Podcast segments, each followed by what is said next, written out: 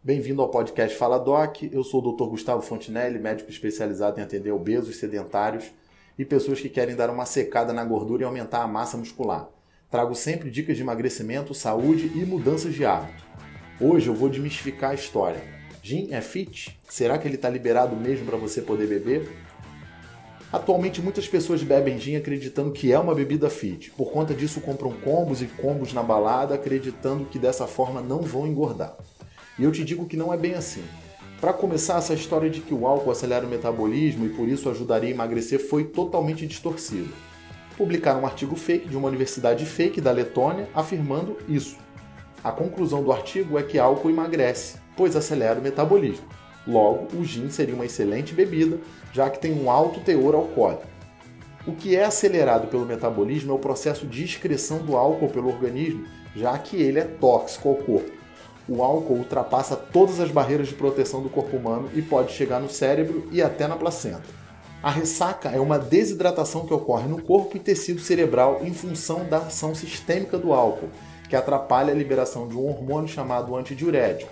Ou seja, você deveria reabsorver líquido no, no rim para não desidratar, só que, como você não libera esse hormônio, você urina o tempo inteiro e por isso você desidrata. Acredite, existem fármacos que não conseguem ultrapassar essa barreira chamada hematoencefálica. Ou seja, o álcool tem passe livre no organismo.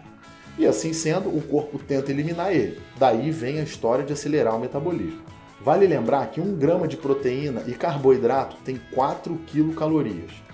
1 grama de gordura tem 9 quilocalorias. E 1 grama de álcool tem 7 quilocalorias.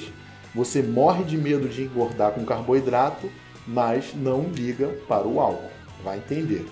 Teoricamente, uma pessoa consome menos gin do que cerveja numa balada pelo custo dele pelo teor alcoólico dele. Mas se o cidadão for um alcoólatra com grana, isso já não fará sentido, portanto ele vai beber até cair.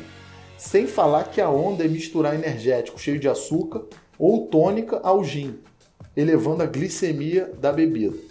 Mesmo que seja energético, light ou zero, as calorias do gin ainda assim estarão lá. Ah, pelo menos então é melhor do que beber normal. Sim, mas não torna o gin inocente. Ainda preciso dizer aí que o álcool atrapalha uma via de hipertrofia chamada mTOR. E estima-se que essa via fique inibida, prejudicada por dois a três dias. Então, se você beber o sexto, seu corpo só vai voltar ao estado normal na segunda. Se você beber sábado, ele só voltaria na terça. E se você bebeu domingo, ele só volta mais ou menos na quarta. Se você começa a beber na quinta e se mantém no goró sexta, sábado e domingo, parabéns, sua semana de hipertrofia deve funcionar no máximo na quarta. Gin definitivamente não é fit. Não caia nessa história, isso é papo. Essa bebida se popularizou por causa disso. As pessoas cada vez estão conseguindo beber mais porque vão criando resistência ao álcool. Então, antes o que uma garrafa dava onda, agora já são duas. Então não cai nessa história porque o gin não é fit, tá? Principalmente se você mistura com energético, com frutas e etc. Então sai fora dessa, comece a contar com, com, as calorias do álcool também, porque às vezes o fato de você não estar conseguindo emagrecer está totalmente relacionado aos hábitos que você tem a partir de quinta-feira. E aí você joga todo o seu treino e toda a sua dieta, né, que você fez durante a semana, vai tudo pelo rabo. E aí você não consegue o resultado e diz que as coisas não funcionam. Na verdade, você que está fazendo errado. Eu agradeço aí por você nos acompanhar. Eu sou o médico Gustavo Fontinelli. Esse é o podcast Fala Doc, seu podcast de Health Style. Me acompanha aí pelo Instagram, arroba Fontenelle, ou pelo site. E se quiser marcar uma consulta, mande um WhatsApp para o 21 99 552 0111. Abraços e até o próximo episódio.